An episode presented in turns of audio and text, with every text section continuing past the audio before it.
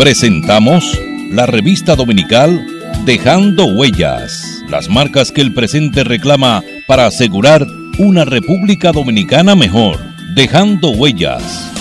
Dejando Huellas. Muy buenas tardes, apreciados oyentes de su programa La revista dominical Dejando Huellas. Recuerde que nos puede sintonizar a través del internet www.dejandohuellasfm.net y por las redes sociales en Twitter arroba Dejando Huellas R, en Facebook Dejando Huellas y en Instagram Dejando Huellas Radio. Dejando Huellas, una producción de Honorio Montás, trillando el camino día a día en ruta segura hacia un futuro mejor. Dejando Huellas. Despierta dominicano, despierta. Están haitianizando el país. Despierta. Hola, ¿qué tal amigos oyentes de su programa Revista Dominical Dejando Huellas? Hoy tengo nueva vez al distinguido amigo Manuel Vergés Coradín. El, licenciado Coradín es un experimentado profesional del derecho, académico, ha sido rector de universidades y además ha sido una persona que tiene la particularidad de que es un defensor a ultranza de la dominicanidad. Hablamos de la dominicanidad porque en estos momentos creo que está en peligro está en peligro porque está siendo amenazada por una invasión pacífica que ya no es un, grupo de, personas, sino son millones y millones que uno lo, percibe diariamente. ¿no? De manera que yo eh, quiero conversar con, con el licenciado Vergés Coradín, porque yo creo que es importante escuchar sus puntos de vista que nace desde la forma ilegal en que entran los haitianos, además de unos poderes extraños que permiten el ingreso de parturientas haitianas de manera masiva. Yo creo que en ningún hospital de, Haití se producen partos. A lo mejor tal vez con comadronas, que es la, usanza tradicional del parto. Pero la mayoría vienen a parir aquí a nuestro país de manera masiva. Aparte de, eso tenemos el inconveniente de que los consulados son una forma de enriquecimiento de un premio mayor que le otorgan a las personas que nombran en esos consulados y viceconsulados dominicanos en el vecino país de Haití. De manera que vamos a hablar sobre un tema muy interesante y en este momento muy importante, porque además de eso, hace tiempo el presidente anunció el inicio, eh, el gobierno va a tener dos años ya, y anunció el inicio de la construcción del muro, que sería tal vez una forma de contener esa invasión, porque al fin y al cabo se ha demostrado que las Fuerzas Armadas no son capaces de contenerlo por la sinuosidad del terreno y además porque eh, eh, estamos hablando de 320 kilómetros de extensión de, esos de, esa frontera dominico-haitiana. De manera que muy buenas tardes, eh, licenciado Manuel Vergés Coradín.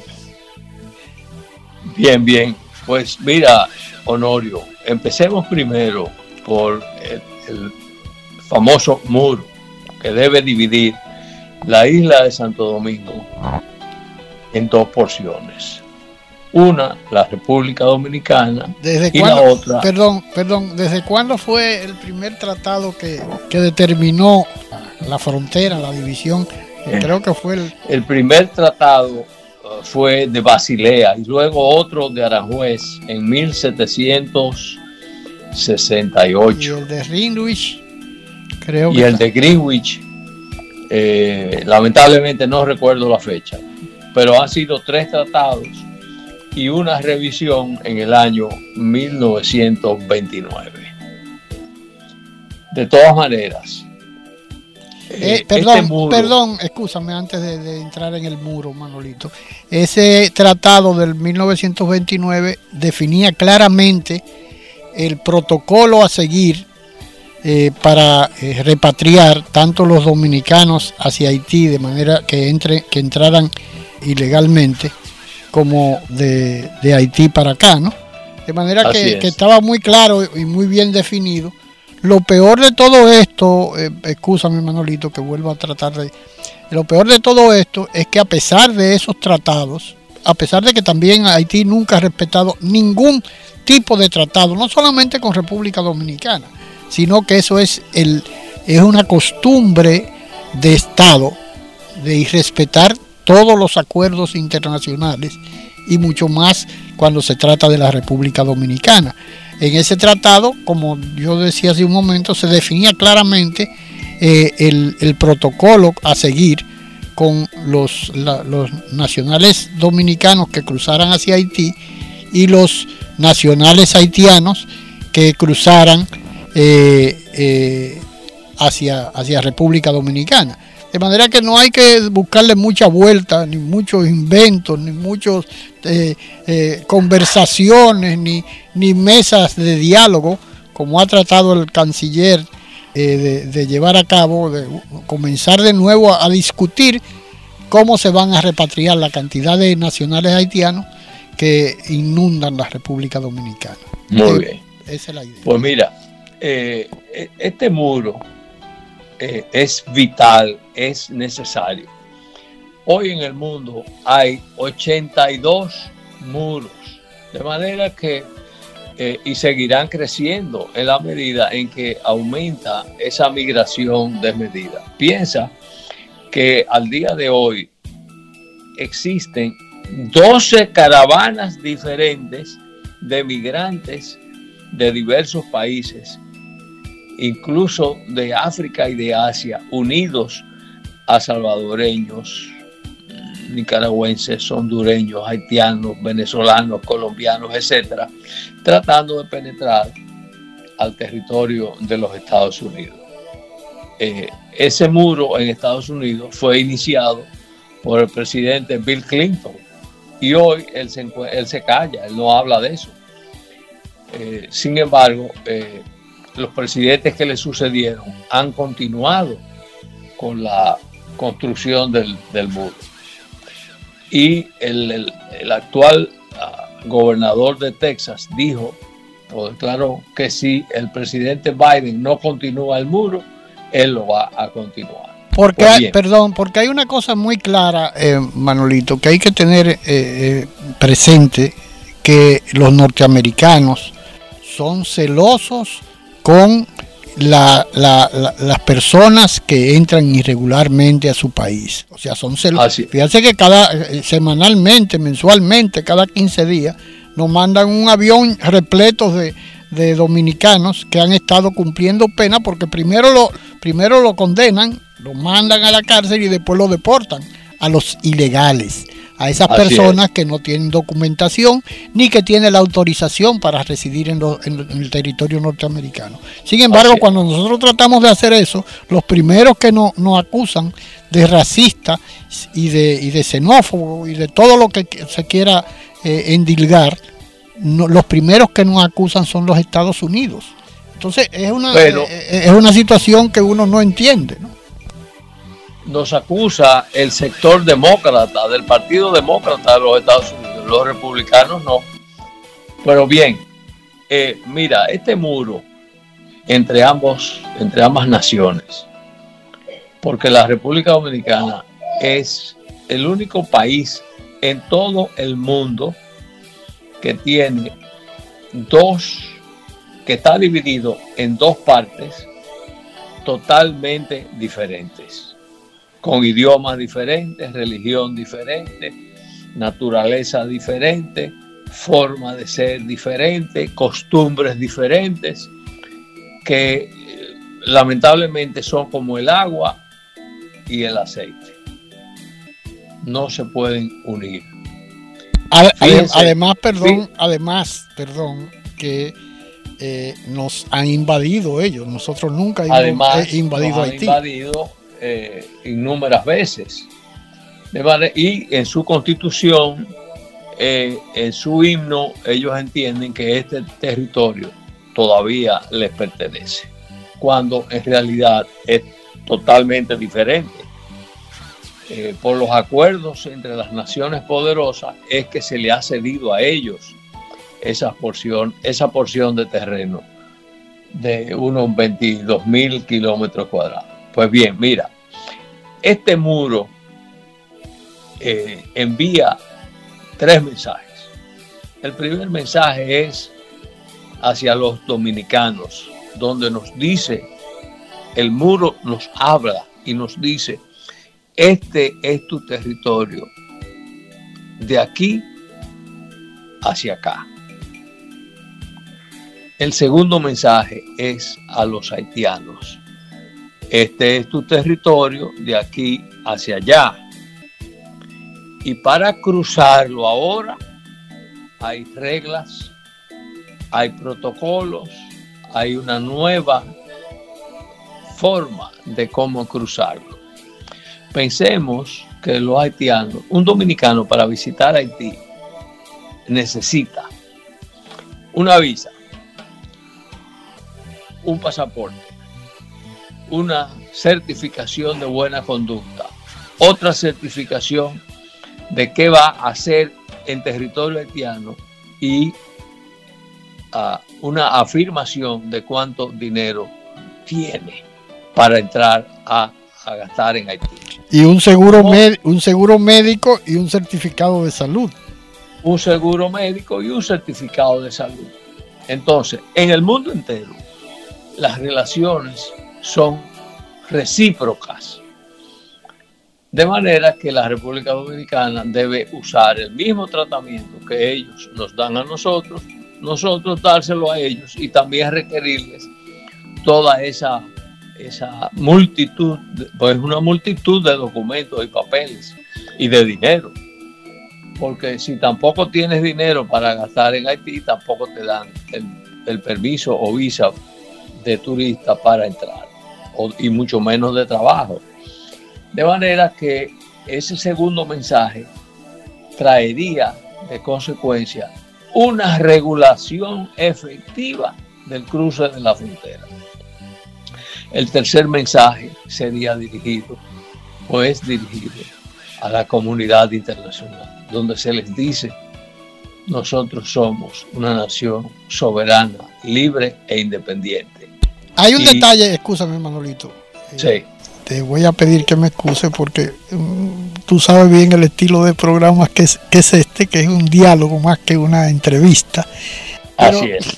Te quería comentar, hacer puntualizar algo interesante que, yo tengo eh, eh, la, seguridad, porque me lo, me lo confesó un amigo, arquitecto, que tenía contratos con, los mormones de construcción de una serie de edificaciones allá en, Haití.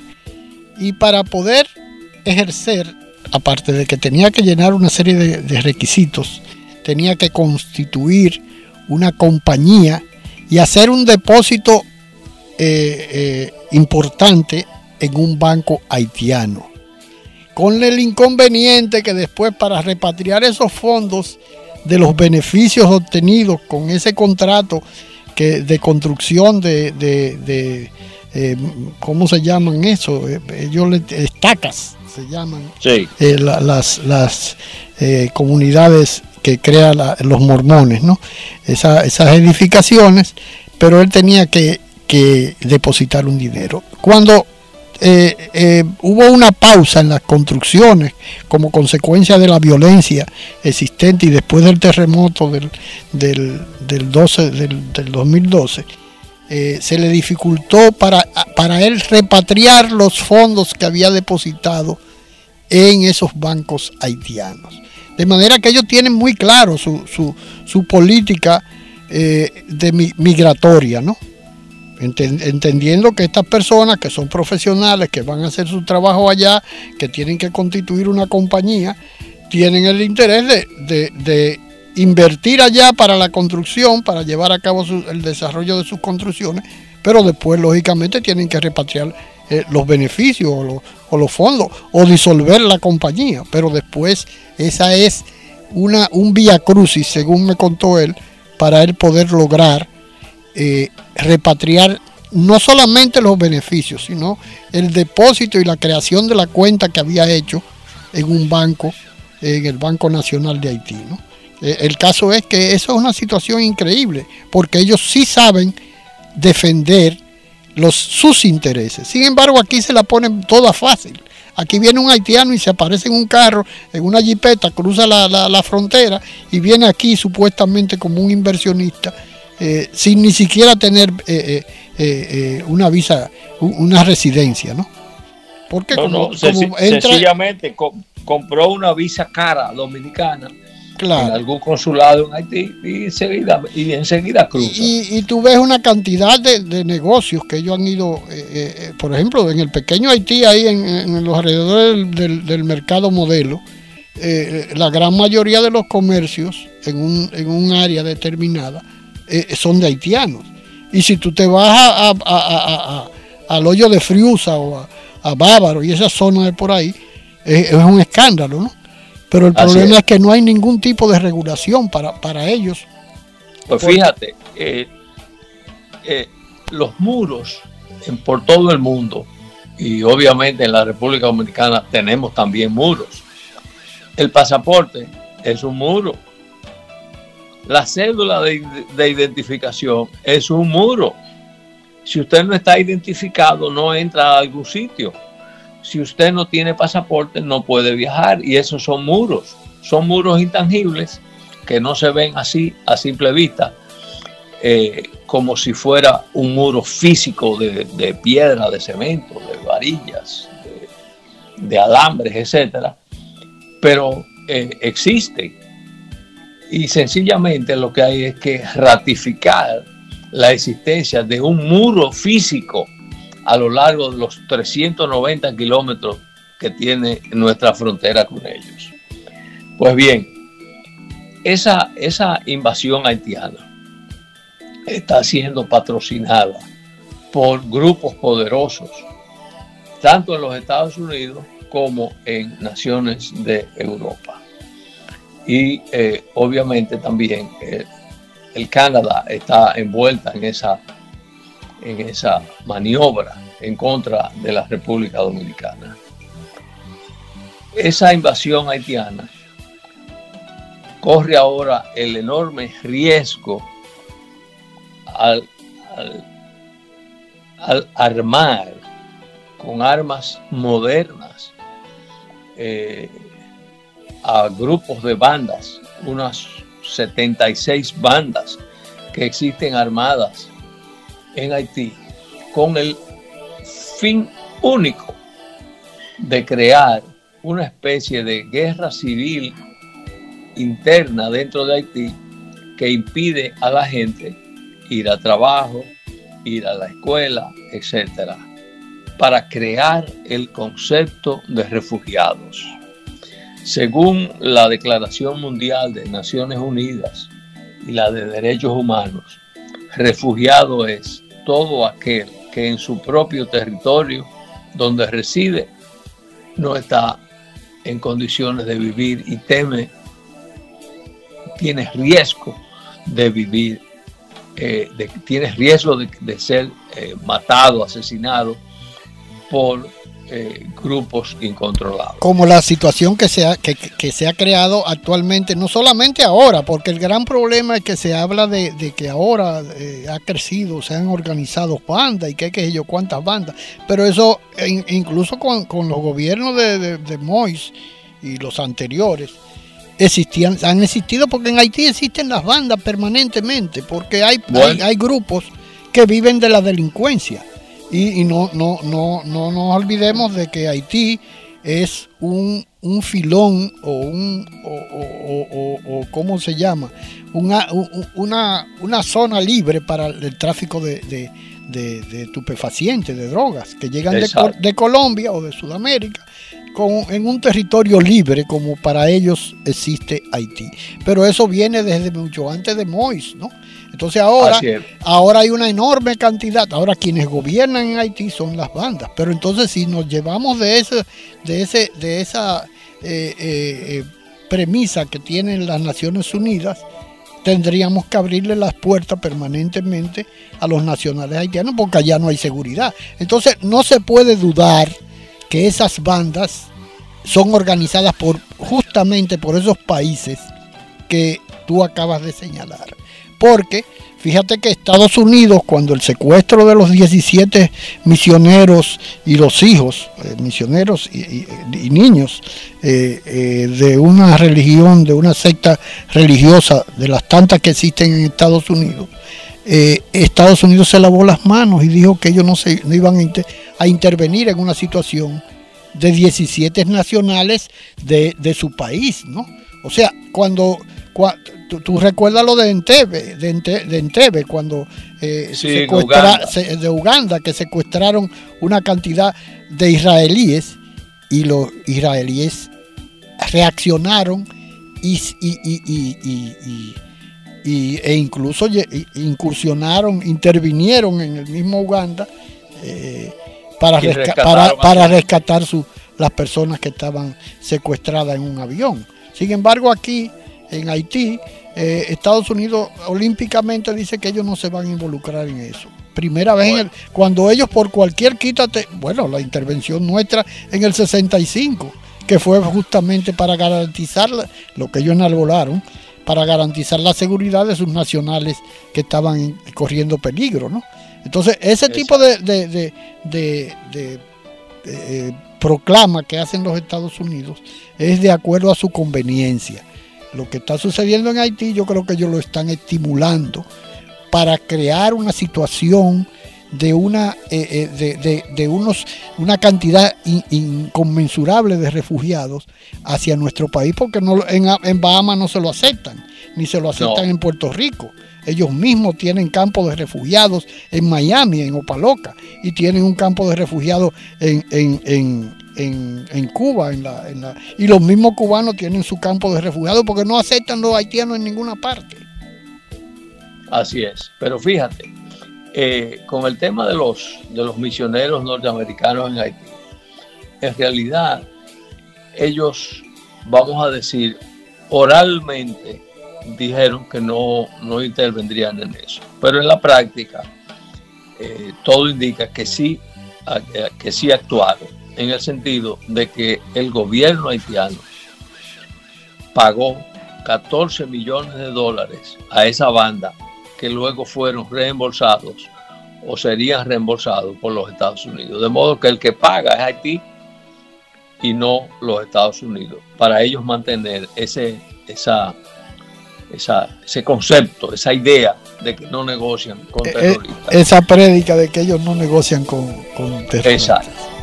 Pero fíjate, volviendo al, tema de, la reciprocidad, eh, esta es una anécdota muy bonita eh, del presidente Vladimir Putin de, Rusia.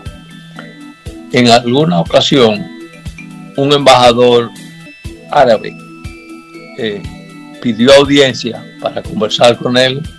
Él les recibió y le dice que el motivo de su visita era pedirle autorización para construir una o varias mezquitas en, Arabia. Y el presidente Putin obviamente le dijo, sí, sí, no hay inconveniente. Pueden construir aquí todas las mezquitas que ustedes quieran, pero con una condición que ustedes permitan iglesias católicas en sus territorios. Y el árabe le dijo, no, entonces no se puede, pues aquí tampoco, porque eh, se basan en el principio de reciprocidad. Usted da, yo le doy, usted no me da, yo no le doy. Así es que eh, eso era solo para ratificar el concepto de la reciprocidad con la que se manejan los países en el mundo. Pero hay, una, hay un, hecho importante, eh, Manolito, que yo quisiera, después de esta pausa, que, toque, que toquemos, ¿no? que es el hecho de la construcción de una enorme cantidad de mezquitas en Haití. Yo creo que es algo que hay que ponerle mucha atención porque incluso en nuestro país, en los sectores donde hay aglomeraciones de nacionales haitianos, se han construido también mezquitas. Vamos a una pausa y seguimos en un instante, Manolito, con este tema, que yo creo que es muy importante que se toque también. Dejando huellas, trillando el camino día a día en ruta segura hacia un futuro mejor. Dejando huellas. Somos patria. Nos une una cultura, un territorio e idénticos propósitos. Somos patria. Conquistamos la libertad en la espada, en el trabuco y el coraje. Somos patria. En la libertad nos hemos convertido en los mejores guerreros de la paz. Somos patria en las voces, en la lengua, en el eco, en el canto y en la historia que tres razas han puesto a circular en nuestras venas. Patria amada, en nuestros laberintos interiores, vive para siempre. Un mensaje de Dejando Huellas, su programa. Dominicano, despierta. Están haitianizando tu país. Salve el pueblo que intrépido y fuerte a la guerra morir se lanzó.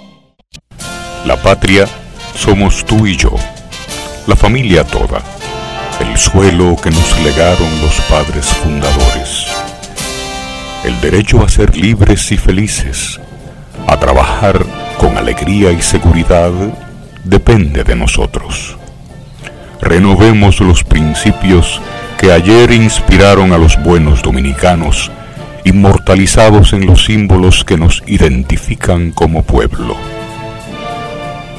Defendamos palmo a palmo nuestra patria, que es como defendernos a nosotros mismos en las presentes y futuras generaciones.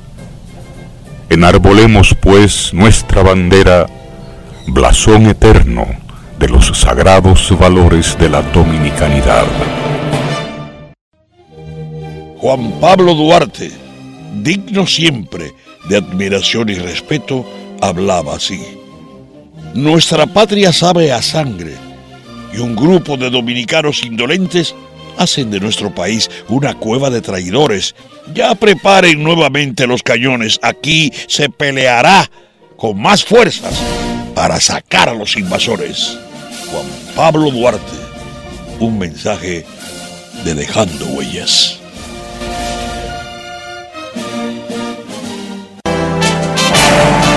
Trabajemos por y para la patria, que es trabajar para nuestros hijos y para nosotros mismos. Juan Pablo Duarte, Dejando Huellas.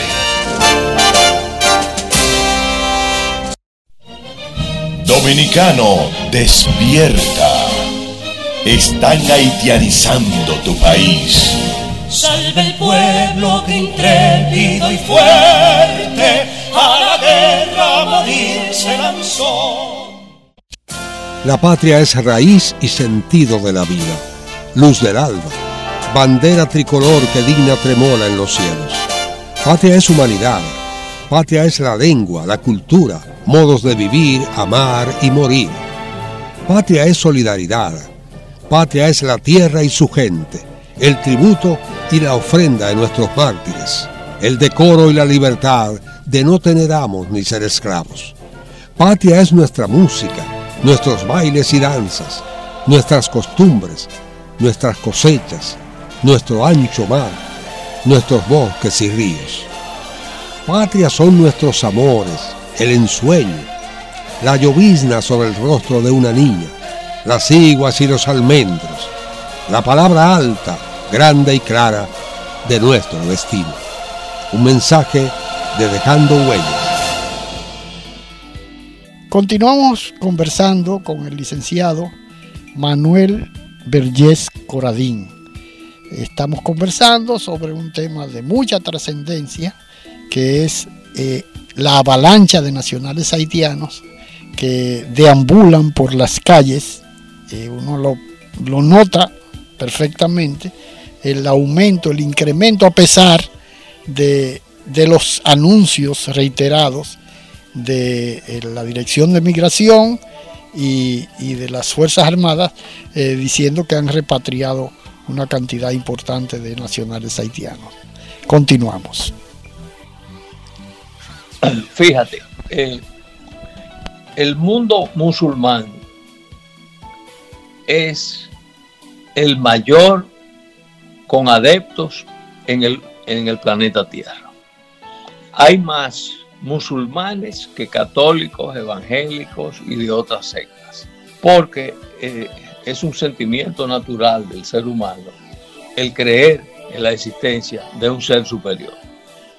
Los católicos creemos en Dios, los señores del Islam en Alá, que en definitiva es lo mismo. Otros dicen que es Jehová, otros dicen que es Yahvé, en fin, pero hay que creer en algo y el ser humano siempre cree en algo, hasta el ateo, hasta el momento en que el avión se va a caer. Ay Dios, sálvame.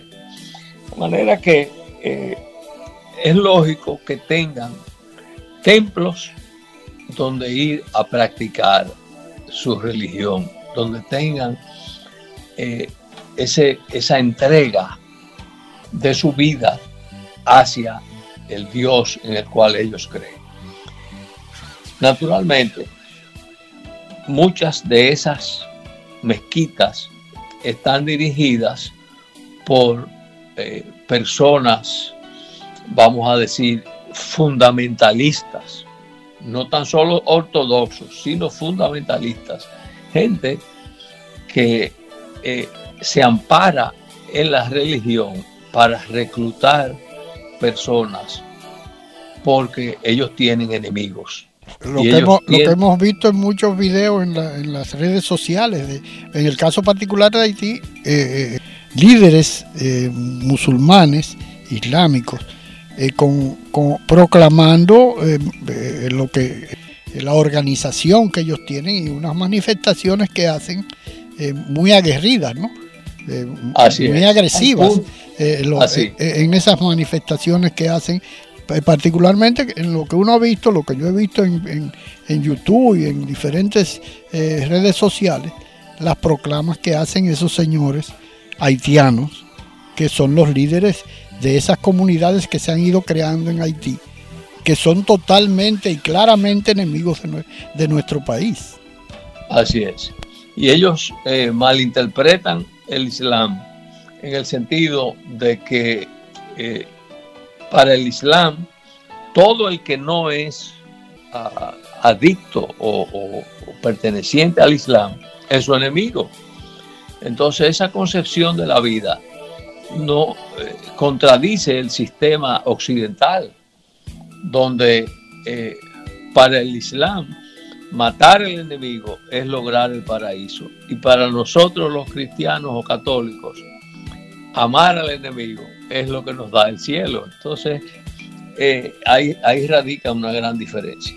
Entonces, estas mezquitas son puntos de reunión y puntos de unificación de criterios para aquellos en que mal usan eh, la religión para supuestamente combatir al enemigo. Piensa que los, los uh, musulmanes que destruyeron o atacaron el 11 de septiembre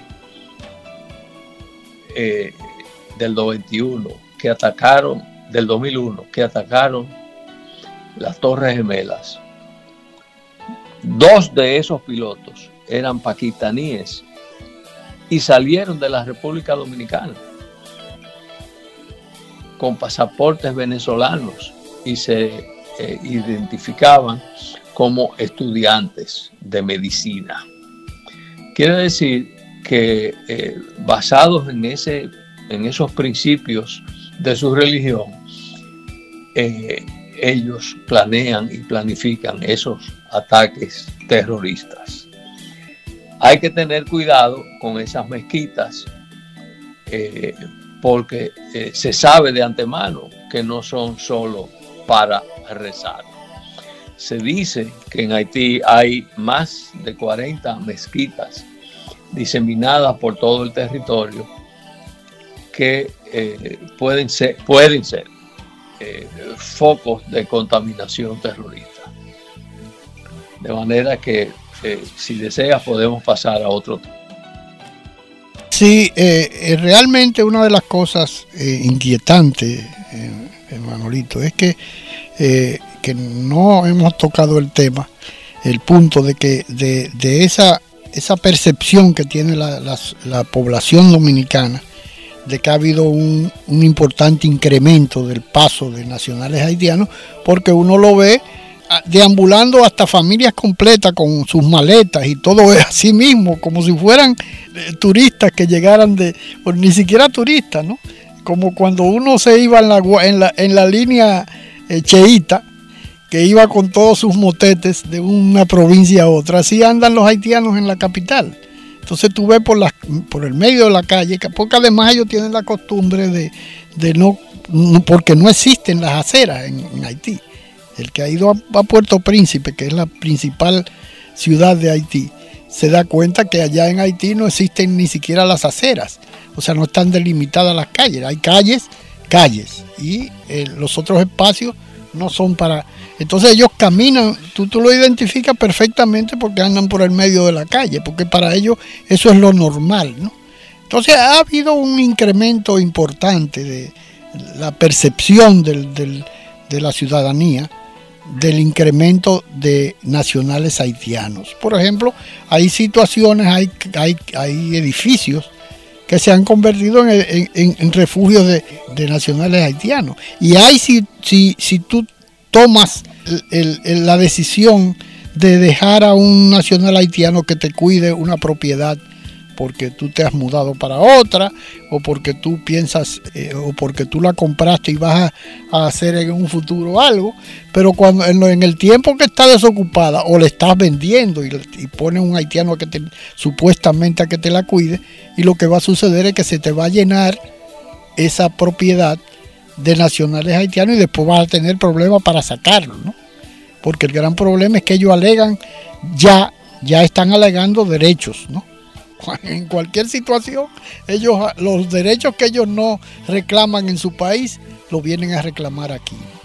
Entonces, hay una situación difícil, Manolito, con relación de la cantidad, porque además de eso, perdón, para terminar la idea, ¿cuál es la solución para repatriar esa enorme cantidad de nacionales haitianos ilegales, a pesar del plan de regulación del gobierno pasado, que se que se ha incrementado en el país. ¿Cómo se van a repatriar?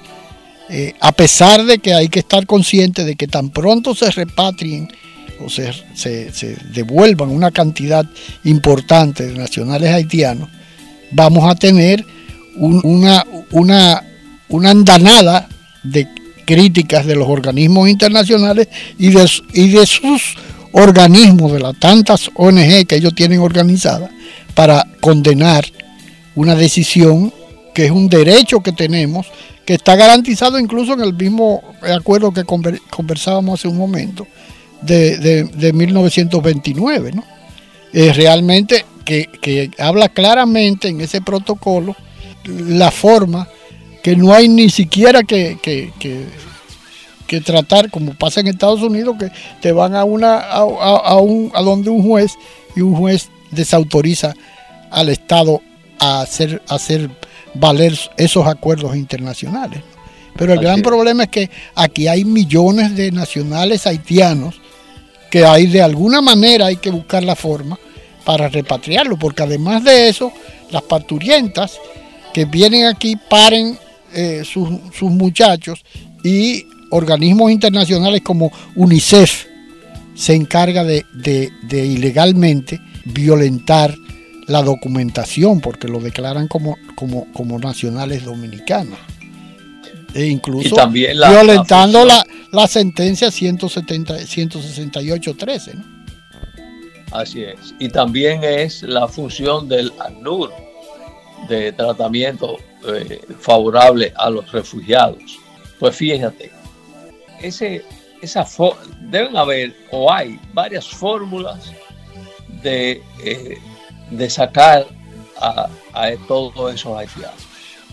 Unos dicen que se haga un censo en las fábricas, en los condominios y algo quizás aleatorio en las casas de familia para definir cuántos están y si tienen documentos válidos. Una vez se defina cuántos son y de esos que son, cuántos tienen documentos válidos, eso dicen que facilitaría su deportación para todos aquellos que no tengan sus documentos válidos. Otra solución es... Tomando, perdón, Manolito, tomando en cuenta que hay una cantidad de violen ¿cómo se llama? De duplicidad de, identidad, porque han robado muchísimas identidades eh, en, las juntas centrales electorales que, o en las oficialías que se han prestado para esa eh, irregularidad, porque en la, misma junta lo han denunciado eh, eh, oficiales. Sí, sí, esa es parte de la investigación que hay que hacer. Pero además de eso... Y hay, que, y hay que empezar a hacerla antes de que pase más tiempo y ya sea imposible. Otra fórmula es cerrar los ojos y todo haitiano que ande en la calle, llevárselo. Y punto.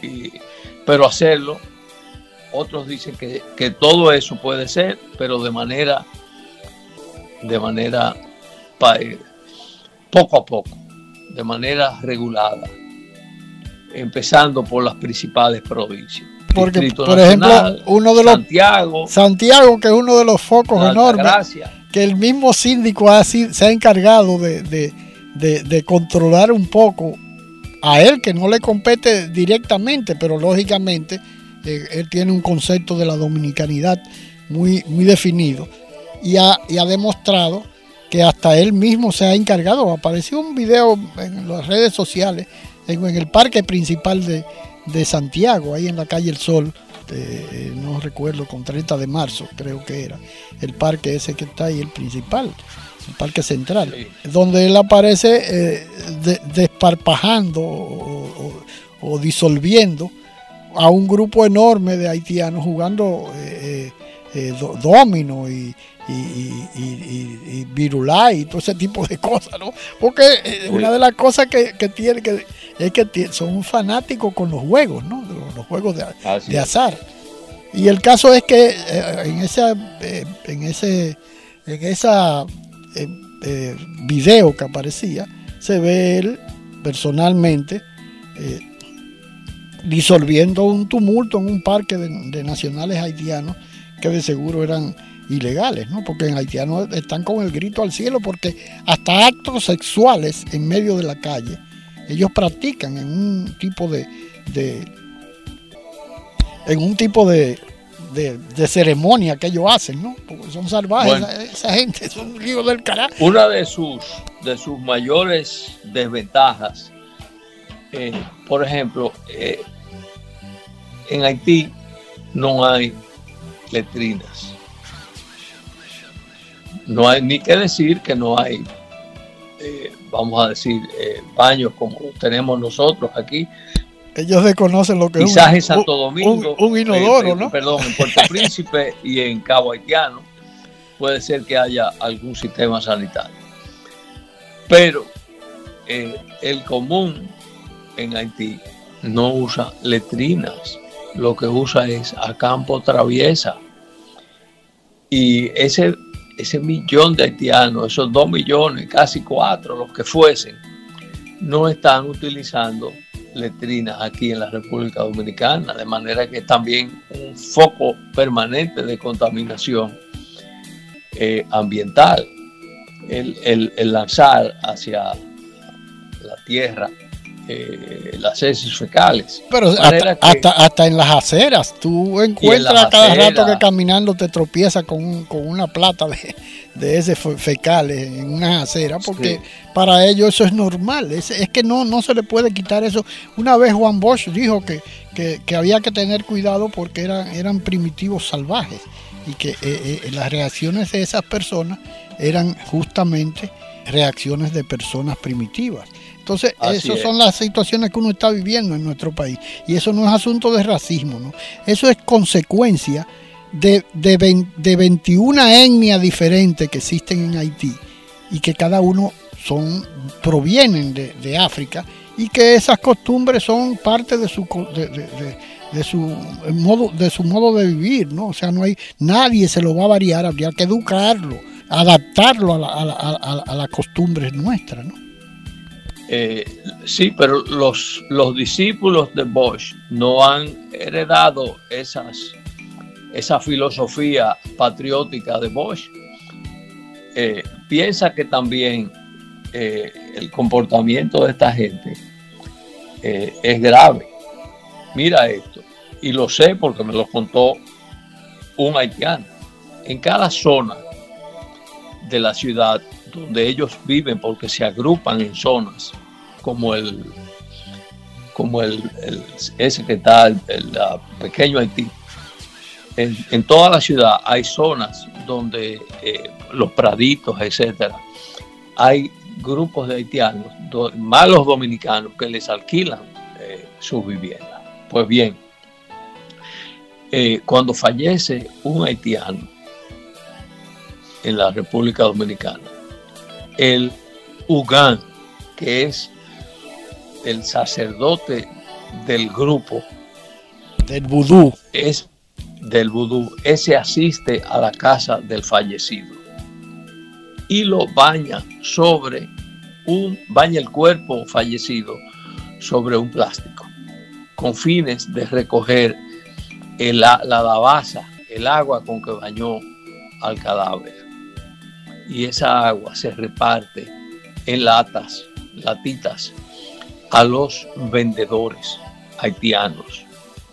Y esa agua se les riega a la fruta que venden, porque ellos entienden que al hacer ese acto, así como nosotros comulgamos, Esa ceremonia, esa ceremonia. emu- esa ceremonia, emulando la sangre de Dios y el cuerpo de Cristo, ellos rocían con esa agua de cadáver la fruta que van a vender con el interés supuesto de que se va a vender rápido y caro. Entonces, nosotros los dominicanos, o muchos, yo no le compro nada, absolutamente nada a un haitiano. Yo compro, por ejemplo, muchos cocos de agua, eh, porque yo nací en Samaná, yo soy coquero de nacimiento y compro muchos cocos de agua y no y procuro no comprarlos a ningún haitiano. Otra mala costumbre que esta gente tiene que es una cosa difícil porque eh, eh, han desaparecido los marchantes que uno tenía tradicional, que uno conocía tradicionalmente. Yo recuerdo en mi casa iba un, uno llamado Daniel, dominicano que andaba, comenzó como los chinos con dos canastas eh, en un palo eh, que se iban balanceando y él pasaba todos los días por mi casa, a, donde la marchanta, que era la, la quien compraba, ¿no? Que se Sí. metían los papeles, porque el sí, es el que vende. Pero bueno, ellos pasaban por marchanta, tengo aquí eh, verdura, tengo eh, eh, repollo, cosas. Pero, pero ya eso ha desaparecido. El dominicano ya no aparece vendiendo, de manera que se hace sumamente difícil eso que tú estás comentando de que no le compra a haitiano. Tiene, tiene que ir directamente al mercado a comprarlo o a la feria ganadera o a cualquier Así sitio es. donde te pueda. Pero en la calle difícilmente tú encuentres a un dominicano haciendo la labor de, eh, de venta, de, de, de, de venta al- No, al menudeo.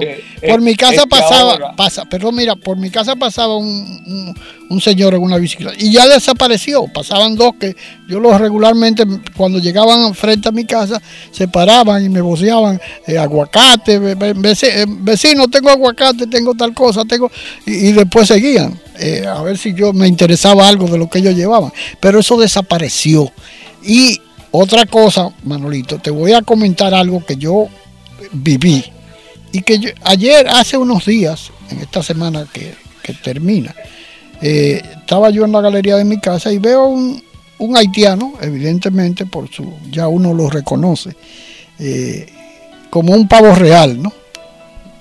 Con un cuadre increíble. Y frente a mi casa hay una construcción del Colegio Dominicano de Notarios, que lo que hay son haitianos, todos son haitianos, porque uno lo oye hablando, todos entre ellos, y se da cuenta que todos los obreros que están ahí son haitianos.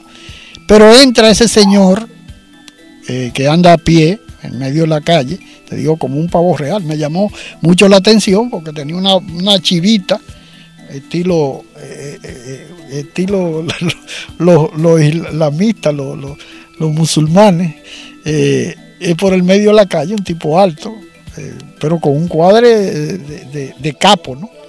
Y entra, sí. entra a la construcción y se pone a conversar con, con ellos. Y yo le pregunto a un vigilante que está ahí, un dominicano, ¿y, y usted vio a ese hombre que entró ahí? Dice, sí, ese viene regularmente, pero esos son unos haitianos que vienen aquí a supervisar eh, a los haitianos que están trabajando. De manera que eso te quiere decir que ellos están bien organizados. Ellos tienen una estructura eh, que, uno que uno trata de desconocer, pero que existe. eh, entre ellos, organizaciones que, que le, dictan eh, normas y, y comportamiento, ¿no? O sea que en cualquier momento que ellos decidan armarnos un, un, un berejete, una poblada, un- una situación in- incontrolable, lo pueden hacer porque están organizados y porque en cada calle tú encuentras una cantidad, en todas las calles, tú encuentras un foco de, de haitianos eh, eh, que, se, que, se, que se aglomeran en un sitio determinado. De manera que nosotros tenemos que tener extremadamente mucha, mucha preocupación con esta situación. Sí, precisamente, eh, ellos están realmente organizados y tienen plan.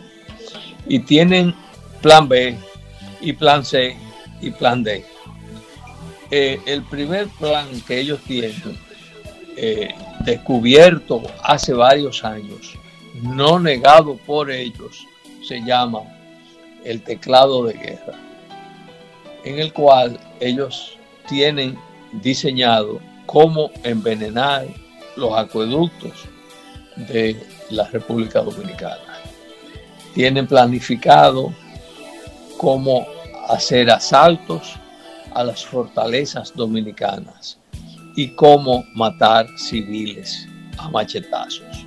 Y hablando de machetazos, la República Dominicana tiene un ejemplo vivo de una niña llamada Cielo García, que todos los dominicanos tenemos que recordar al momento de siquiera conversar con un haitiano y ver en él no un ser humano común y corriente, un ser humano eh, agradecido de vivir en esta tierra, porque Es un Eh, ser humano le han- cargado le han de odio.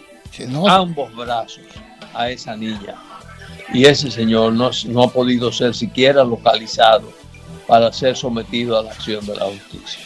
No, porque todos ellos se confunden. Pero mira, eh, eh, perdón Manolito, escúchame, para terminar, porque no quedan apenas eh, cinco minutos.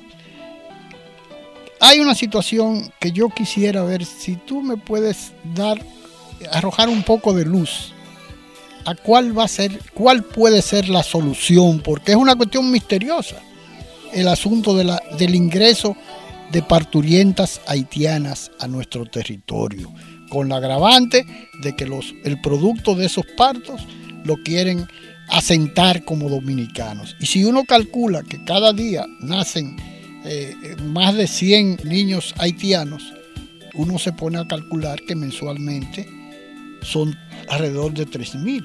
Al año, tú calculas y te vas a dar cuenta que es una cuestión asombrosa, ¿no? ¿Qué se puede hacer? ¿Por qué el gobierno? Porque es la gran pregunta.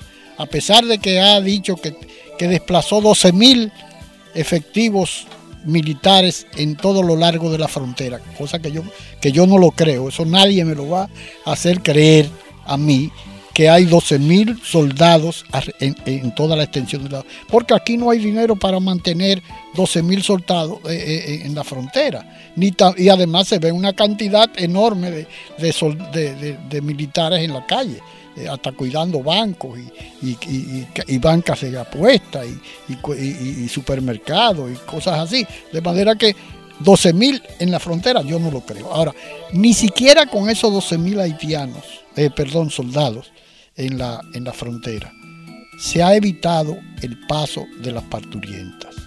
Y entonces cada vez que se, que se trata de evitar o de, negarle las atenciones a esa parturienta, nos acusan de, inhumanos y de todas las cosas, barbaridades que se puedan. de, manera que tenemos en poco, en pocas palabras que tú me digas qué podemos hacer para evitar la, que las parturientas sigan ingresando al país, porque es un misterio, ¿no? Sí, eh, fíjate esto, para que una parturienta haitiana ingrese a territorio dominicano, se precisa de un acuerdo. Uno, entre un médico haitiano y uno o varios médicos dominicanos para que les reserven una cama en un hospital. Dos, se requiere que ella pague ese parto porque de lo contrario, aquí no la podrían atender por el riesgo que conlleva tratar a una persona por única y primera vez a los nueve meses de embarazo. Una dominicana se embaraza y desde el primer mes de, o el segundo o tercer mes de embarazo ya tiene que visitar un médico para que vigile y cuide de esa criatura que está en ciernes. De manera que cuando la haitiana viene al territorio dominicano, el médico dominicano solamente va a hacer el parto, no ha tenido fórmula ni tiempo de haber manejado ese parto de manera, eh, de manera regular. Ahora, ¿cómo, ¿cómo entran, Manolito, aquí? ¿Cómo, cómo ingresan al país? ¿Cómo cruzan la frontera? Es que tienen que entrar primero en vehículo ¿Eh? Porque a pie no pueden cruzar. Porque vienen juntas todas, las recolectan en Haití, en alguna guagua, en un autobús. Se dice, que, se dice que, en, Caribe Tour pasan y que ni siquiera revisan los Exacto, entonces hay algún existe. Entonces, hasta el presidente se ha quejado de la cantidad de parturientas. es una cuestión que hasta, yo no sé cómo el presidente se atreve a, cuestionar ese tipo de cosas si, ellos, eh, que son los responsables del Estado dominicano, permiten el ingreso de manera irregular de esas mujeres, ¿no? Es que es un, misterio, por eso te digo, lo califico de un misterio porque, bueno, ni siquiera el presidente ha podido controlar el ingreso de parturientas. Bueno, el tema es que eh, existe ese tipo de acuerdos con médicos en frontera y con médicos acá para que les reserven eh, esa cama de hospital en detrimento de las parturientas dominicanas, quienes hasta en, el piso eh, tienen que permanecer eh, y tienen que también pagar gastos eh, gastos médicos. Tiene un nombre eso, una compensación que tienen que pagar las, dominicanas o los dominicanos. Exacto, y las haitianas, como ya pagaron en Haití y el dinero se va a dividir entre varias personas, se habla de 30 mil pesos por parto. No sé hasta dónde sea cierta esa cifra. Bueno, pero ahí debe haber involucrado muchas personas en ese. Ahora, final, finalmente, Manolito, con relación al desplazamiento supuesto de los 12.000 efectivos a toda la extensión de la... ¿Qué tú crees que, que, eh, que es cierto. Eh, o, tú crees que es como difícil de creer. La, prensa dominicana ni extranjera se ha hecho se ha hecho eco de, de la existencia de esa enorme cantidad de soldados que se dice que están en la frontera. Yo pienso que eh, sostener o mantener a 12 mil soldados eh, en tiendas de campaña o en algún tipo de local, etcétera, y con comida de mañana, tarde y noche, transporte, gasto de combustibles, etcétera, eh, no creo que, en la actualidad el, gobierno tenga cifras disponibles para ese fin. Eh, y 12 mil personas es una cifra eh, realmente exagerada. Pueden haber, sí, 400, 500, quizás mil, pero no 12 mil. De todas maneras, eh, hay, como dijo el embajador haitiano ante la OEA, 82 pasos por los cuales los haitianos cruzan sin ningún tipo de control. Dicho y admitido por ellos y no negado por autoridades dominicanas. De manera que eh, la forma de ellos vivir en la República Dominicana es lesiva a nuestras costumbres, lesiva a nuestra religión católica y cristiana, es lesiva al comportamiento cívico que adopta y tiene nuestra población. Tenemos que resolver ese problema, repatriar a toda esa gente y quedarnos quizás con los pocos que tengan documentación y que tengan trabajos, eh, vamos a decir, de manera indefinida.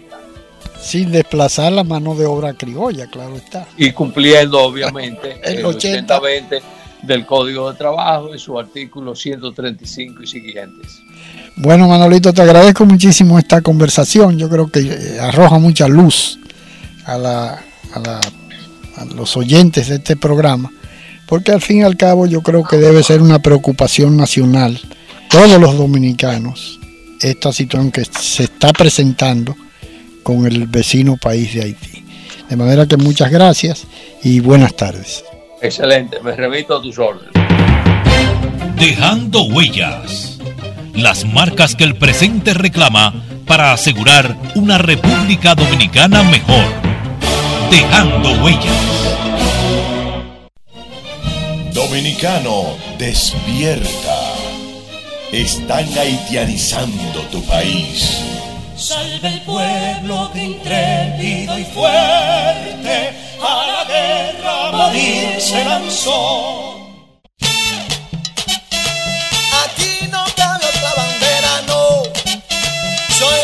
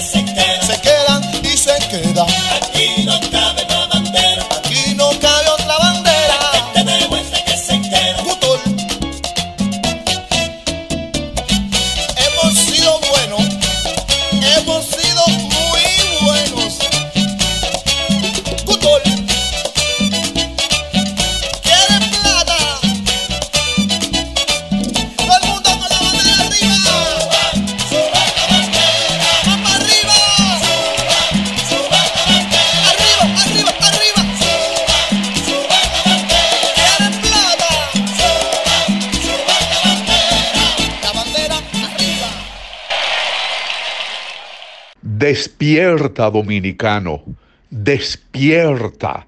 Están haitianizando el país. Despierta. Agradeciendo haber estado con nosotros, se despide de ustedes dejando huellas. Esperando poder contar con su audiencia en un programa más de la revista dominical Dejando Huellas, bajo la dirección y producción de Honorio Montaz.